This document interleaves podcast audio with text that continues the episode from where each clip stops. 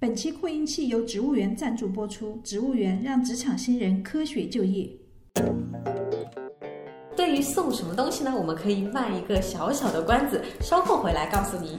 嗯，好的，就是你们要听众朋友们要听完我们这一集，听到最后才会听到最精彩的这一部分，就是实惠的这部分在这里，在彩蛋。当中是有一一场是他们呃有一个品牌杂志嘛，呃这个杂志就相当于我们现在的 Vogue，嗯、这本杂志，然后当时是意大利的这本杂志，他要挑选就是一个就是中国的造型师，然后在他的内页一个最主要的版面。做一个为他们做一个妆容跟造型嘛，嗯，当时呃国内外很多就是化妆师，嗯、应该说是都都想要抢这个内页的这个版面，因为毕竟这个杂志在当地是很有影响力的，所以他们当天马上就安排了一百个模特海选，因为为什么？我们当天是命题比赛啊，就是，呃。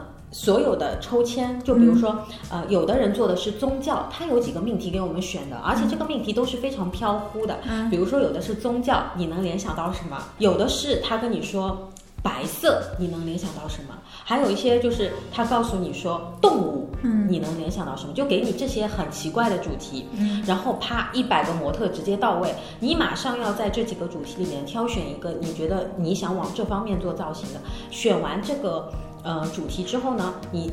切合你的主题，马上一百个模特你就马上要挑选，而且当时选模特是非常紧张的，因为当时国内外很多化妆师嘛，当时现场差不多有二十个化妆师，要抢模但特吧？只有一百个模特，你想，呃，所有人去选模特的时候，你不一定能选到你自自己正好对版的。万一你那个模特被别人提前选走了，因为我们所有的号码都是抽签的，嗯啊、所以先后顺序是没有办法掌控。当时我们就是呃选完自己的模特之后，马上就要带模特去服化间，因为当时他们没有帮我们安排专门的服化师，他们要看我们整体的一个造型的能力跟功力。嗯所以我们马上就去了一个服化的房间，专门帮呃我们的模特选主题、选服装，然后定整体的一个造型。嗯定完之后，我们整体就进开始进行比赛了，一轮一轮。嗯然后最后我当我看到自己的就是作品在。那个杂志那页出现的时候，那个真的是超级感动。当时我杂志后来他们意大利还帮我快递回来，嗯，哦你没有自己买我我还有买来送人，我我忘了。忘了。对，所以后来就是，呃，他们意大利特地，后来我回国了嘛，回国他们意大利帮我特地寄了一本过来给我做纪念。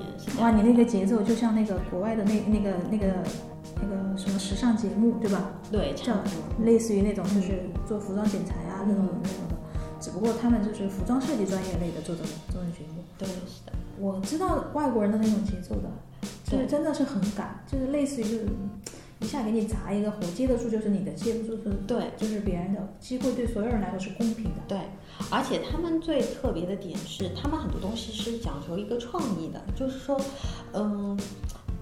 不会像中国说给你一个框，他他就给你一个就是很缥缈的，然后你们自己去发挥吧。嗯因为一开始他是每个人要做两个造型，嗯而且那一天我因为精神呃身身体原因，身体其实不太好，所以导致了说我在挑选主题的时候，我脑子是完全一片空白的。嗯但是在那么强大的这个压力下的时候，我第一个造型，因为每个人出两款造型嘛，我第一个造型出的时候，我就是感觉。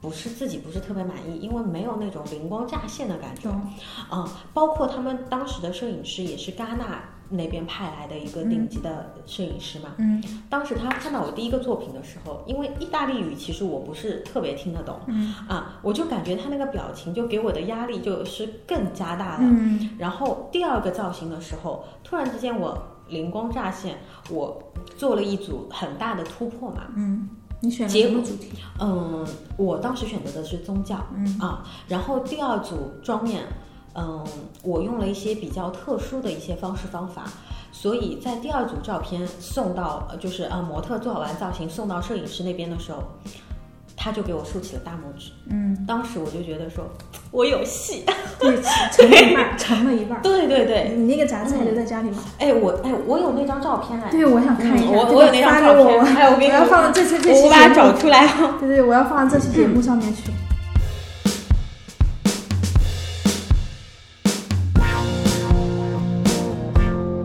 经过短暂的休息。好，我们和 Cici 又回来继续聊我们的劲爆的话题来了，是不是？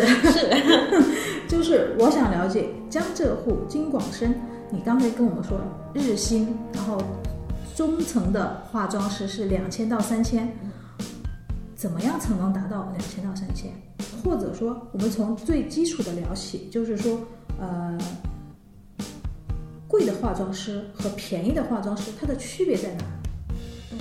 其实这一块的话，像化妆师他其实入门级就是比如说学员刚学出来做助理啊之类，他是以三百日薪起跳的啊。然后刚说到的就是两到三千的这个化妆师呢，他其实一般是工作年限在一年多到两年多，差不多能够达到这个价格，就是指比较勤劳的，你不能自我放弃啊。嗯嗯，然后呢？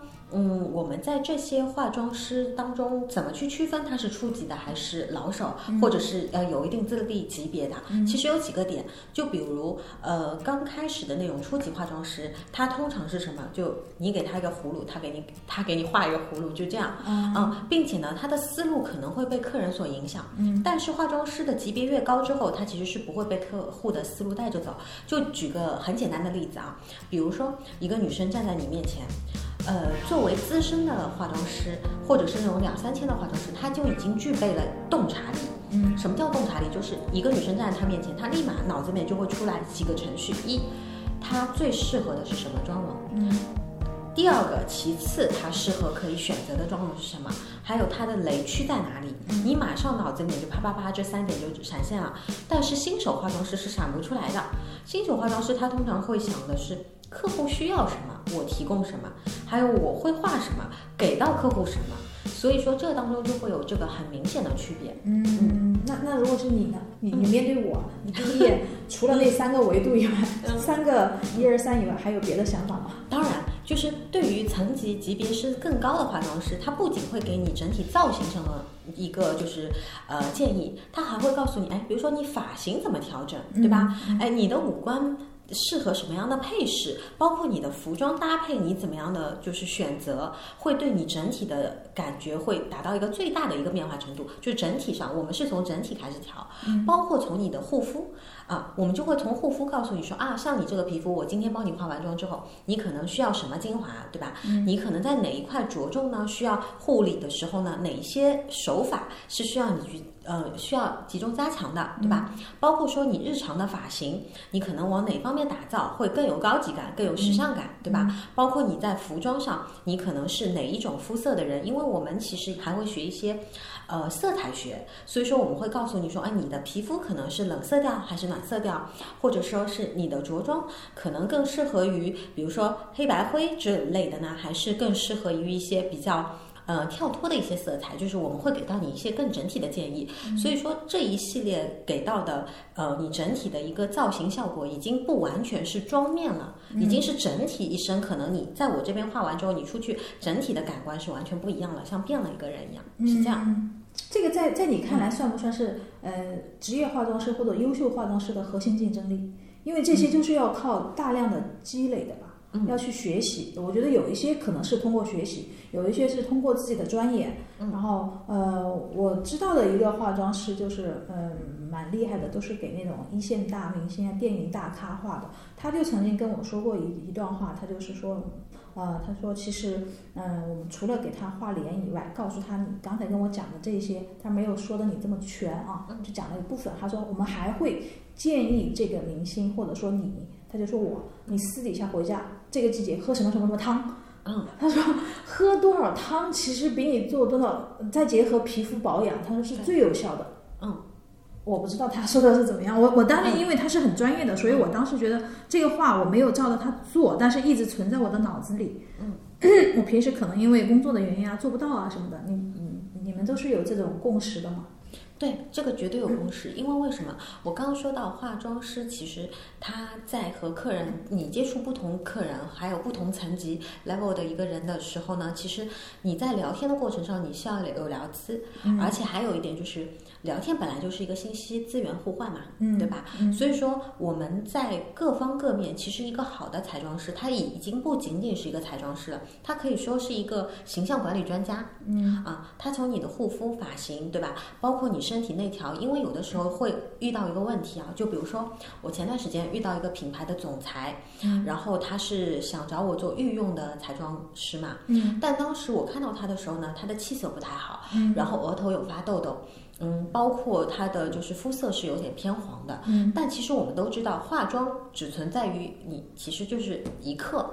嗯，但是你离开我的那个状态，其实对于我们来说也是很重要。嗯就像很多人会说到，哎，嗯，彩妆师可能什么粉底会比较好用，但是对于我们来说，好的皮肤你用任何粉底都是好用的。嗯如果你皮肤底子不好的话，其实你再好的粉底，顶级粉底反而更不适合你，因为越是好的粉底，它就越轻薄，是这样。对，所以当时呢，我就告诉他说，我说首先你额头发痘痘是因为你。内脏的压力太大，对吧？呃，额头会发痘痘，而且你气色黄，其实就像你刚刚说的一样，我们需要去呃喝一些调理脾胃的啊，这这一些嗯就是食品或者食物或者是汤类来进行我们由内而外的调理，因为其实气色这一块的话是需要由内而外的，嗯，所以说嗯、呃对于更专业层级更高的化妆师来说呢，他可能在各方各面，其实只要关于美的资讯，他是都需要去学习，嗯，那感觉真的是一个嗯，怎么说，就是一直在孜孜不倦的追求美的行业。嗯，但是这本身对于女孩子来说是本身就是有好处的嘛，所以我觉得这个是很好。如果你本身就是说，我们听众朋友们，如果你本身就是很爱化妆，就是关注美这一块儿，自己也每天想美美的这种的，我觉得你可以考虑一下做化妆师，对吧？C C 真的是在我面前简直了，容光焕发，一下显得我就是熬夜脸。真的，我我要我要反省一下自己，我确实是熬夜脸，就是嗯，而且那句话就是说的很重要，就是世上没有丑女人，只有懒女人。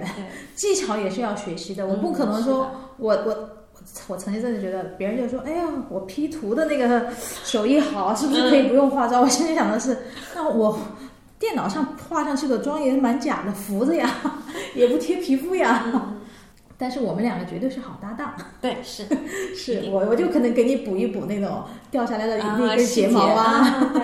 对吧？对对对。被不小心擦掉的眉毛呀，嗯这这种细节，是的因为有些肉眼看不到嘛。你在拍摄现场很忙的时候，对。嗯，你现在又有了自己的品牌，然后你又是呃，后面你好像你还跟我说你有自己的彩妆学校，嗯嗯，站在你现在目前的这个高度，作为这一行的从业者，你认为做化妆师他的前途在哪里呢？他的闪光点？嗯，首先。嗯，我觉得啊，其实高校的课程中其实可以融入彩妆课程，这是一点。嗯因为每个女生其实不要让自己输在起跑线上，嗯，并不一定说你一定学化妆是为了说成为化妆师，对吧？但是其实每个人都有就是变美的一个呃愿望，然后我觉得我们也应该去达成它，因为很多女孩子就是现在会有一个社会现象啊，就女孩子觉得我哪里不美，我去整整，哦，对会有这个情况对对对对，包括我有很多学员，可能我是属于医美的拦截者吧，但是嗯，很多在我看来，很多女生就是很容易走入误区，说啊我哪里不美，没关系啊，我出大学之前我先整一遍。嗯，但是大家其实要知道，整容动刀这一块其实也分分为微调跟真心的你来动刀。嗯但是啊，很多人的五官是可以通过化妆进行修饰，让它变得更美的。因为动刀其实是有一部分风险，并不是说你一定动的就好看。如果你本身已经达到九十分的女生，你很难说你另外十分你抓得到，很有可能会倒倒跌。对，所以说，呃，我希望大家在审美这一块呢，就是要学化妆的原因，是因为你要有一个正向的审美。嗯嗯，这样其实才会有一个更大的帮助。而且很多女孩子如果不会化妆和会化妆的女孩子，很容易造成一个问题，就是你就直接输在起跑线了。确实是去任何一个场合、一个聚会，对或者说就算毕业毕业会也好，还是怎么各种会也好，圣诞 party 好了，马上就要圣诞 party 了，然后你化不化妆，你跟你的那个整体造型是加分的呀，你化妆的，而且你满场的目光，然后自己也会有自信心呀，还有怎么样呀？就是谁不愿意出门的时候，或者说去这种重要场合的时候是容光焕发的呢？嗯，对，有一增加一些回头率的。是，而且化妆其实已经是一个怎么说呢？呃，是一个社交礼仪了，我觉得。嗯嗯，我是觉得，呃，我自己觉得，就是八零后啊，嗯就是其实嗯蛮缺乏这方面的技能的。但相反，现在的是零零后也好，九零后或者九五后也好，他们倒是接触化妆的时间会比较早，嗯，就是我怎么看出来的？我都看他们那个梳妆台上的那种那种东西，或者看他们购物车就知道，就我可能就这两三样或三五样那种。感觉是不全的，他们就觉得噼里啪啦一大堆。我自己知道，就是刷子都要分各种刷子呀，还是什么的。但是就是可能平时其实也是懒哈，或者说没有形成习惯吧。想就是想变美的那个心一直在那儿，但是呢，那个行动力就是一直在缺乏。是不是要通过专业的学习，或者说我怎么样才能找到这些比较专业的学习？通过网上那些教学视频适不适合我？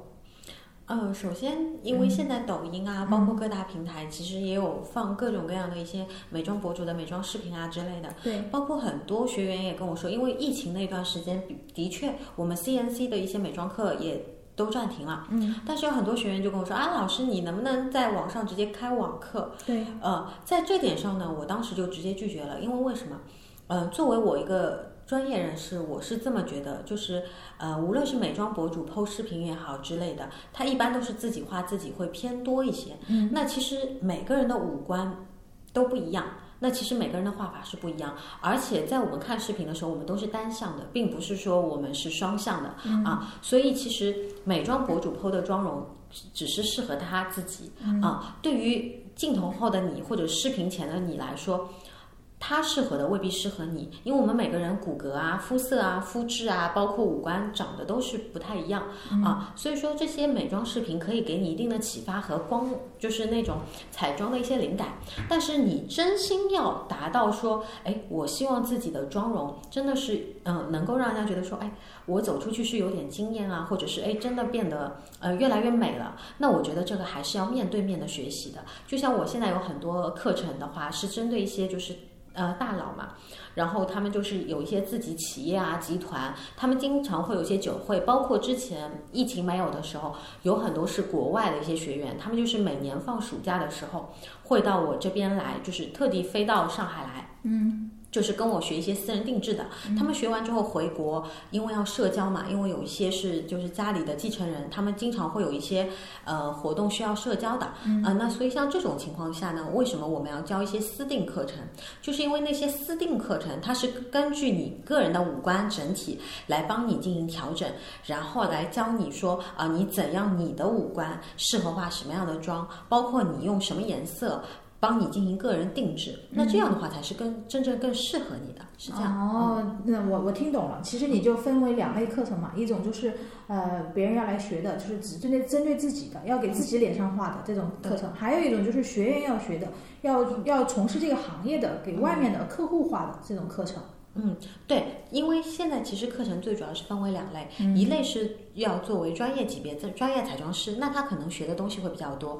那另外一方面就是他是针对自己个人需要，因为有很多女老板也会有这个问题，就是说，呃，我虽然也作为一些就是呃就是五百强企业的一些女老板或者是高官他们的一些御用造型师，但是会有一个问题是，他们不可能每天都找我去化妆，他们只能说是一些重大的，比如说呃一些活动或者是一些论坛出席的时候。需要我去化妆，嗯，但是他们日常其实你还是要学的，因为你毕竟每天出去打交道，第一面其实还是需要自己是自己最好的老师嘛，嗯，所以我才觉得说有必要要学一下，嗯，其实感觉是所有女孩子都要学一下。那男孩子学化妆的也蛮多的，有有有，而且我我发现就是做到顶级的好的化妆师都是男孩子比较多，因为女生化妆是给男人看啊，所以男人在审美是有得天独厚啊，是是这样子的，对啊。而且还有一点，有些女生就喜欢男的化妆师，因为异性相吸。嗯嗯，你确定吗？是异性相吸吗？是啊。好，我们只能讲讲，只能讲能讲的部分，讲到这里就可以了。确实是对，女生是给男人看的，然后男性的审美就是他知道要你的受众是哪样，他可能抓住你的女性心理的更敏感一些，对，还是怎么样？对。那你反过来说，是不是女化妆师给？男生化妆就化的好一些嘞，呃，男生可能也更喜欢女化妆师，近距离接触那个微妙的那个一一两个小时，对吧？好，这个一聊聊着聊着又聊偏了。我们刚才讲到，就是网上学习，其实是要想从事这一行业的话，是不建议他们通过网络学习的。除非你只是在自己脸上画画，或者尝试一些特效妆。因为我我发现很多博主 PO 的是一些特效妆，就是模仿某个名人的妆呀，这种就很很容易火嘛，就是这类的视频。但多了之后，我就也就千篇一律，因为名人就那些呀，对吧？就每一个就是一些，也不是有特别有特色。而且说说白了，我作为一个修图师，我看这种美妆视频，我就觉得他们的光肯定打得很浓，他们那个眉毛肯定画的非常非常非常浓。刚才说瓢了，光应该打得很亮，很正很亮，因为眉毛很浓，简直了，就是那种我平时如果按照他那种操作，砍刀没有画出来，简直是。嗯，哦，对，刚才有说到有一个点我漏了，就是，呃，其实美妆视频更适合哪种类型的人看？就是你已经有相当的基础了，就是你，呃，其实美妆视频更适合化妆师看，应该这么说，呃，因为化妆师或者是你已经很有化妆基础，自己化的妆已经很好了，那你看美妆视频看什么？看的最主要的点是人家的配色。啊，其实说白了，这种眼线啊什么，你有一定基础，你自己是会画，但是你要看它们结合在一起为什么好看。就像之前 Pony 一样，它结合它运用颜色的时候，它为什么这样用？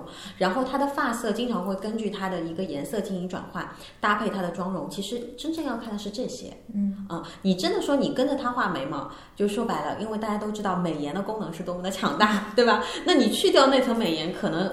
这个妆真的是看不了了，就这样子。对对对对，那那为什么有这么多人，就是化妆小白也好，他们会选择看网络视频呢？就是第一，他们第一就是觉得可能还是第一还是省钱吧，嗯，就觉得这个只需要付出自己的一点流量而已，一点时间，嗯，期许着可以学到某些效果。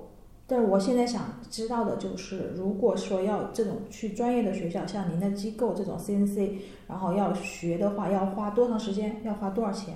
嗯，对，嗯，是这样。一般传统的课程的话，它分为专业班和私人定制班。私人定制班就是一般就像我们刚刚说的，是针对一些老板啊或者一些呃女孩子，她要学怎么打扮自己的。那这个的话，它的课程是八节课。嗯嗯，然后八节课呢，然后每节课是两个小时啊。通常来说。你每周来一次，或者是两周来一次，那就轻松的就可以把这个课程就可以学会了。那八次课程一般上完之后，我也不太就是主张学员说你再去进阶，因为我觉得这八次课程对于普通的女孩子从小白到小达人已经足够了，是这样子的啊。然后一些私人定制的一些一对一的呢，会收费稍微贵一点，因为这个是跟我一对一的时间嘛。像刚才那一款的话，基本就是小班授课，是这样子。嗯啊，像专业班的话呢，呃，它有四十节课，一周上一次，每次上两个课时，就是六个小时。这样的话呢，就不影响你正常的一个工作。因为很多女孩子来报名学习的时候，是她是有工作，她是想要增加一份收入，因为。自从疫情之后，大家都知道兼兼职和副业是多么的重要，嗯，对，所以大家就觉得说啊，我可能需要增加一个收入，但是我如果直接就把正职放弃了，那说白了压力都会很大嘛，嗯。嗯，而且我也说过，化妆师第一年的话可能是会比较辛苦的，就不能说你要赚大钱之类的，啊，所以说这个时候呢，我们就可能需要呃考虑说是你不影响工作的情况下，让你好好的来学习，那你学的差不多的时候呢，因为我有很多专业班的学员啊，比较比较聪明的那种。基本学了到第三个月，也就是说课程到三分之一或者是三分之二的时候，已经被我带出去工作了。哦，你你还要给他们工作？对对对啊，因为我自己很清楚，我这一路走过来，其实都是靠自己，没有太多的伯乐来拉我这样，嗯，所以我就很希望说我能够亲自带到我的学员，包括说，嗯，给他们更多的一个机会，因为我 CNC 还有一个就是说我们是彩妆机构嘛，所以说各大品牌或者是一些。呃，婚婚庆的这种机构啊，或者一些广告公司，他们需要化妆师，都会来找我们这边邀约化妆师啊，所以就是我们有直接的一个对口的一个工作机会，嗯啊，那当然这些工作机会是送给自己品牌的一些学员啦。嗯，懂了，我就知道听懂了，就去你那学完化妆之后，然后还还可以做点兼职啊什么的。对。那除了这个学费的投入，还有没有其他的？像像我知道，像你们这种职业或者专业的化妆师，你们的那个化妆箱也是非常昂贵的。你们随身带的那个，人家说了半，有一些昂贵的可能就是半套房，就随时就拎着一一箱子就是半套房。你想彩妆、口红三四百，那口红是最便宜的。我以前觉得口红好贵好贵，一支后来我买下来之后才发现，口红原来是最便宜的。对，口红眼线笔属于比较便宜的。对呀，啊，连眉笔都比较贵。嗯，你你的化妆箱怎么样？贵吗？然后这些学员的要做到什么样才能买到你那种化妆箱？因为你一打开就在发光吧。嗯，其实化妆箱呢，对于每个女孩子来说，看到那么多琳琅满目的化妆品，会嗯非常心仪嘛，然后觉得这是自己的梦想，对吧？大家都想实现这个梦想。当然，对于初级的化妆师来说啊。除了你在学化妆这一块，其实化妆品很多人会问到我说：“哎，老师，那你们提不提供化妆品？”我一般都会说，化妆品是要用大家自己的，因为为什么？我们的化妆品你每天回家自己要练，对吧？而且每个人自己根据自己的经济实力去购买自己的化妆品，那这样的话呢，呃，你使用起来更得心应手，而且你自己的化妆品是其实是要跟随着你的。那如果是公用的化妆品，一个是有卫生的一个问题，另外一个就是会牵涉到说，呃，你没有办法带回家。那你回去的后期的练习就会比较成问题。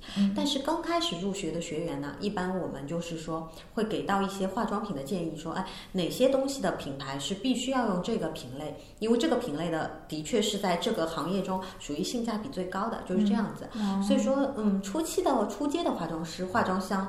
基本是在三千左右，就是里面的化妆品配齐哦，嗯啊，就就够了，嗯，因为刚开始的话，就像化妆刷，其实刷子是最贵的，我们有有的时候化妆刷一把刷子就要八百到一千，这种 T F 的这种刷子就非常贵，对对对，嗯，就很贵，嗯，所以说就像普通的，就比如说那种呃 Bobbi Brown 啊这种，也至少是四百左右一把刷子，那一套刷子二三十把，对吧？那你一套刷子就很贵，但是。相对于来说，我们初阶选手的话，不需要用到那么好的，因为会非常费毛。是不是可以去？嗯，你们自己有采购，还是说可以去上海火车站买？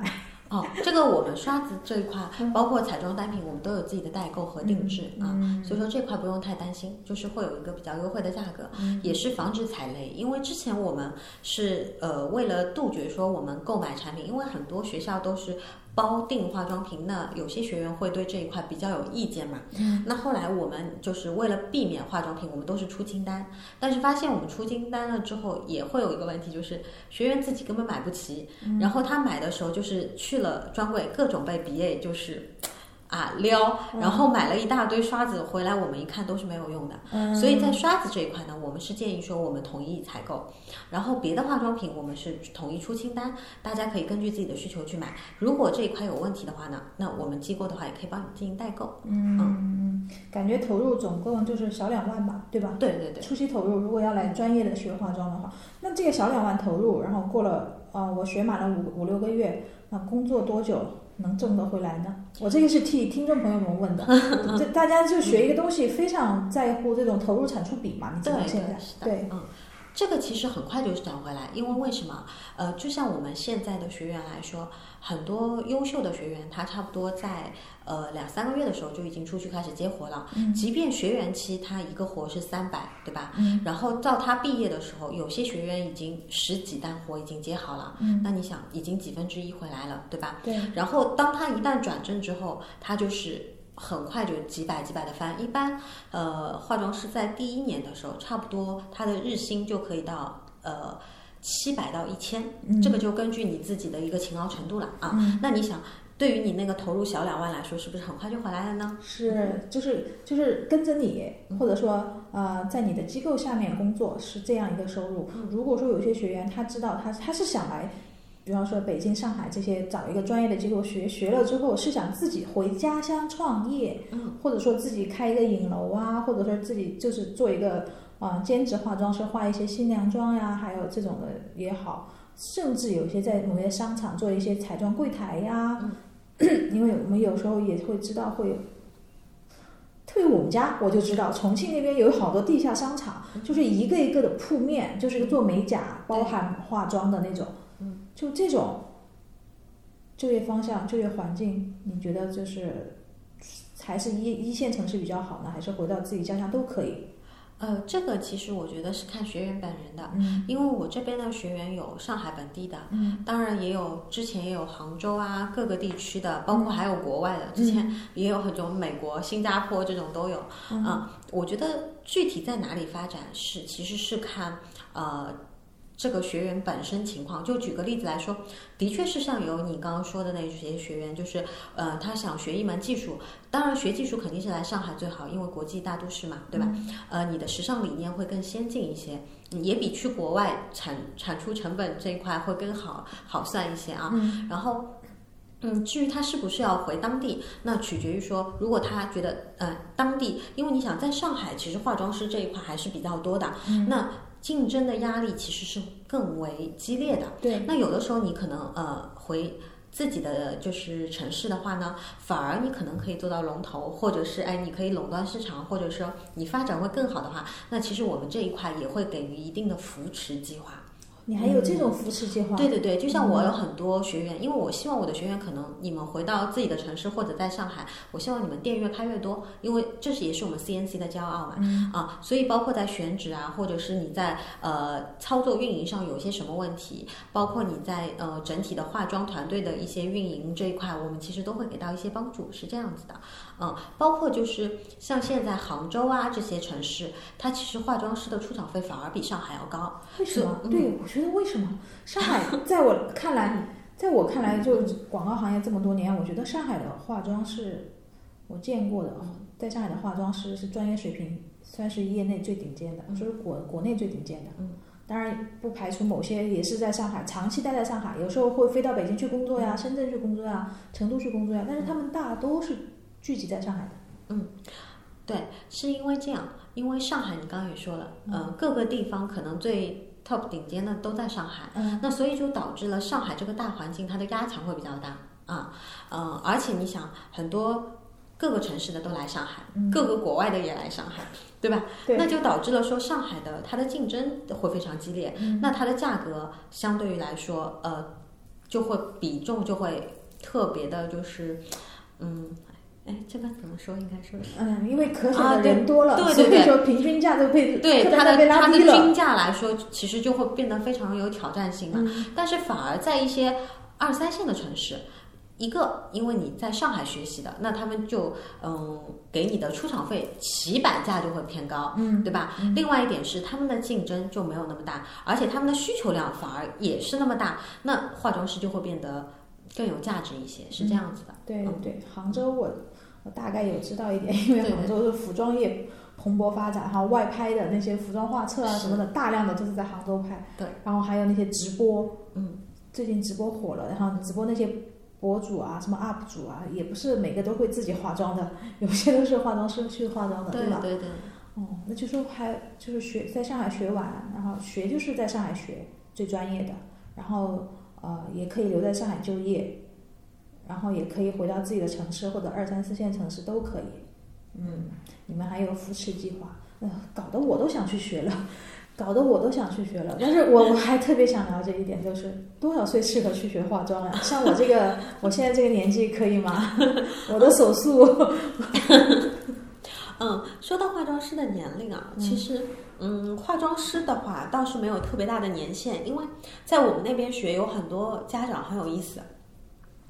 嗯，宝宝，嗯，女孩子可能在读大学的时候就已经送过来了，嗯，所以我们这边有很多零三、零四、零二这种都已经就是家长比较有意识，就已经送过来了，嗯，因为同步他的学业来说，他正好暑假、寒暑假把化妆学了，嗯，然后他可以多一个竞争力，多一个技能，是这样子的，嗯，感觉像学化妆就是学个开车一样，对，其实是拿个驾驶证一样，对，对，我觉得应该是必备技能。对，既然是未来社会竞争越来越大，又是必备技能，那何不趁早学呢？是的。而且就是说，化妆师这个专业来说啊，对于女孩子，就像你刚刚说的，有没有年龄界限？其实没有，呃，只不过学的东西不太一样。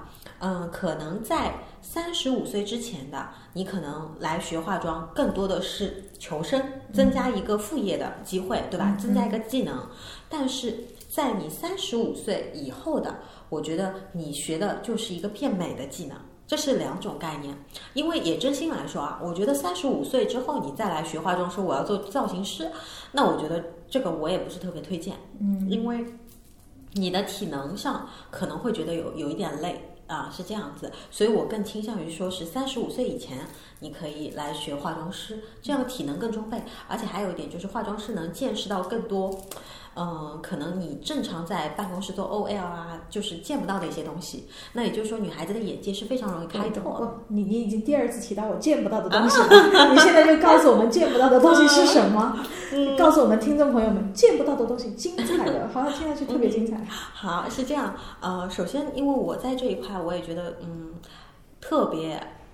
特别让我欣喜，我选择这个行业给我带来的一些福利啊。首先一点，嗯，我们大家都知道，传统的你 OL 的话，你可能只能看到办公室就这些同事，对吧？我们不仅是可以看到一些，就比如说，呃，我们去做一些秀场发布会，我们看到的是一些没有上市的新产品，而且有的时候品牌会非常好，会给一些后台的福利是。比如说半价，就某些品牌大牌，嗯，你们可能买衣服会非常贵，但是我们可能就是半价就能拿到它的一个折扣价，这是我们的一个福利，嗯啊。另外，没有上市的产品，我们已经是全部，对我们已经全部接触了。就像之前我为赫莲娜品牌也有做过彩妆师嘛，然后当时也是，它有一个系列颈霜。呃，要上市，然后要做一些就是呃清透的裸妆的那种效果的时候，也是它有很多产品上市的时候，我们都已经已经试了很久了，试用了很久了，但是可能大家还要推出市场，大家要有一段时间才能抢得到这个产品，那这是一点，而且还有，就像我们做一些演唱会化妆。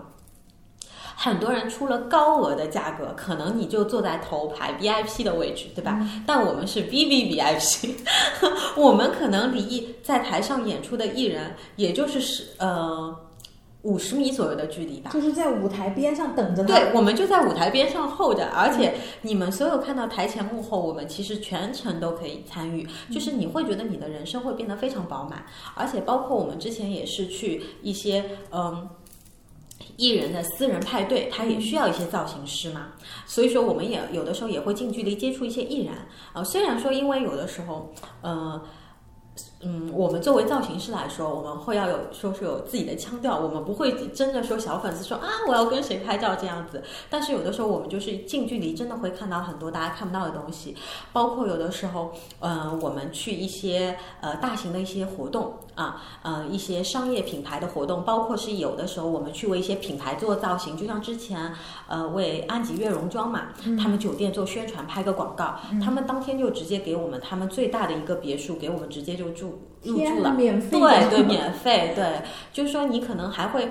入住很多总统套房啊，这种都是最顶级，可能是像十几万一个晚上的这种顶级套房，就你们就在里面拍摄，或者晚上就在那边休息了，就这样啊。包括之前杰伦演唱会，他们也是包下了某酒店，我就不说了啊，这是某酒店，就是我们就整体你会享受到的一些待遇，可能是就包括哎，大家可能对飞机头等舱这个直升机也比较感兴趣。我前段时间我去那个。深坑喝下午茶，有的时候拍片都是直升机直接来接我的，都这样子。对，深坑都要直接就直接直升机来接，对，夸张了，你这个，对我都是打车去的。就是这样，就有的时候，就你见到的这些东西，可能真的是你要花很多钱，可能呃，你一个。几百万收入的人享受的生活，可能是我们化妆师我可能就能接触到了，所以我就觉得说这个眼界的确是能够打开。所以我刚刚为什么说女生可能三十五岁以以前更好？因为为什么？就是你的这样的眼界格局，对你将来找另一半，你可能也不那么浮躁。但三十五岁以后，你可能很多人都定性了，那你再接触这些，可能你会觉得外面的世界太美好。没有懂了，就是破坏家庭和谐嘛。嗯，最后我们再讲那个，再讲一下，我就是呃，出来创业以后，工作以后，我觉得每天啊要带一点妆出来。嗯，就是会见客户啊，是一种礼貌啊，怎么的？嗯嗯，我觉得我需要你，就是结束之后给我指导一下这种职场化妆。职场化妆现在是不是也算是刚需？呃，职场化妆对于就像我们刚刚说的彩妆课程中那种私人定制，职场的 OL 来学的是最多的。因为为什么？就是大家都知道，职场上呃很多女生是会化妆，包括很多是五百强大企业和外企，他们其实对妆容都是有一定要求的，对吧？那这样的话，你如果能够画一个精致的一个妆容，一是在你整个职场过程、社交过程，你会增加自己的一个自信度，对吧？然后还有一点就是说，你会提升整体的一个人缘跟运气。因为在这一块，我其实之前也研究过很多面相学、风水学结合我们的妆容啊，所以说我们在这一块上呢，就是也会给到 OL 一些，哎，你怎么样增加你的桃花，在妆容上，你就可以把你的桃花运啊、人缘运给拉起来啊，包括说我们在。白天我们大家都很正经的穿着西装衬衫在 OL 在呃办公室里面办公，对吧？那我们下班了之后，我们直接去参加一个酒会或者晚宴，我们怎么在五分钟十分钟之内，我们立马就像换了一个人一样，整体的造型发生了一个巨大的改变，让平时在办公室天天跟你面对面的人一下子被惊艳到了。这种感觉其实人人都想要，但这个就是我们私人定制课程能够给到你的东西。哦，我刚才反省了一下自己，我做不到，我肯定做不到五分钟、十分钟改，我最多就是呃豆沙色口红换成大红色口红，但但是就缺嘛，就是也不是只有口红这一步嘛，对吧？哎，我觉得你那个课程我可以学一学，哎，多少钱啊？那个课程贵吗？不贵，不是又是一万五吧？不会，我们私人定制的课程是二八八八嘛，嗯，是很亲民的一个价格，嗯。二八八八，哎，可以考虑一下。送送什么东西吗？送化妆刷或者陌生口红这些吗？哎，你知道现在对吧？今天双十一，今天我们录的时候刚好双十一，送什么东西吗？嗯啊，好。对于送什么东西呢？我们可以卖一个小小的关子，稍后回来告诉你。嗯，好的，就是你们要听众朋友们要听完我们这一集，听到最后才会听到最精彩的这一部分，就是实惠的这部分在这里，在彩蛋，而且要在我们同样 Young Together 公众号下面留言，留言是 C C 老师，或者说我爱 C C 老师才会有，C C 老师才会送，对吧？嗯，对。那今天啊，就是跟 C C 老师聊完之后，我自己也真的是也。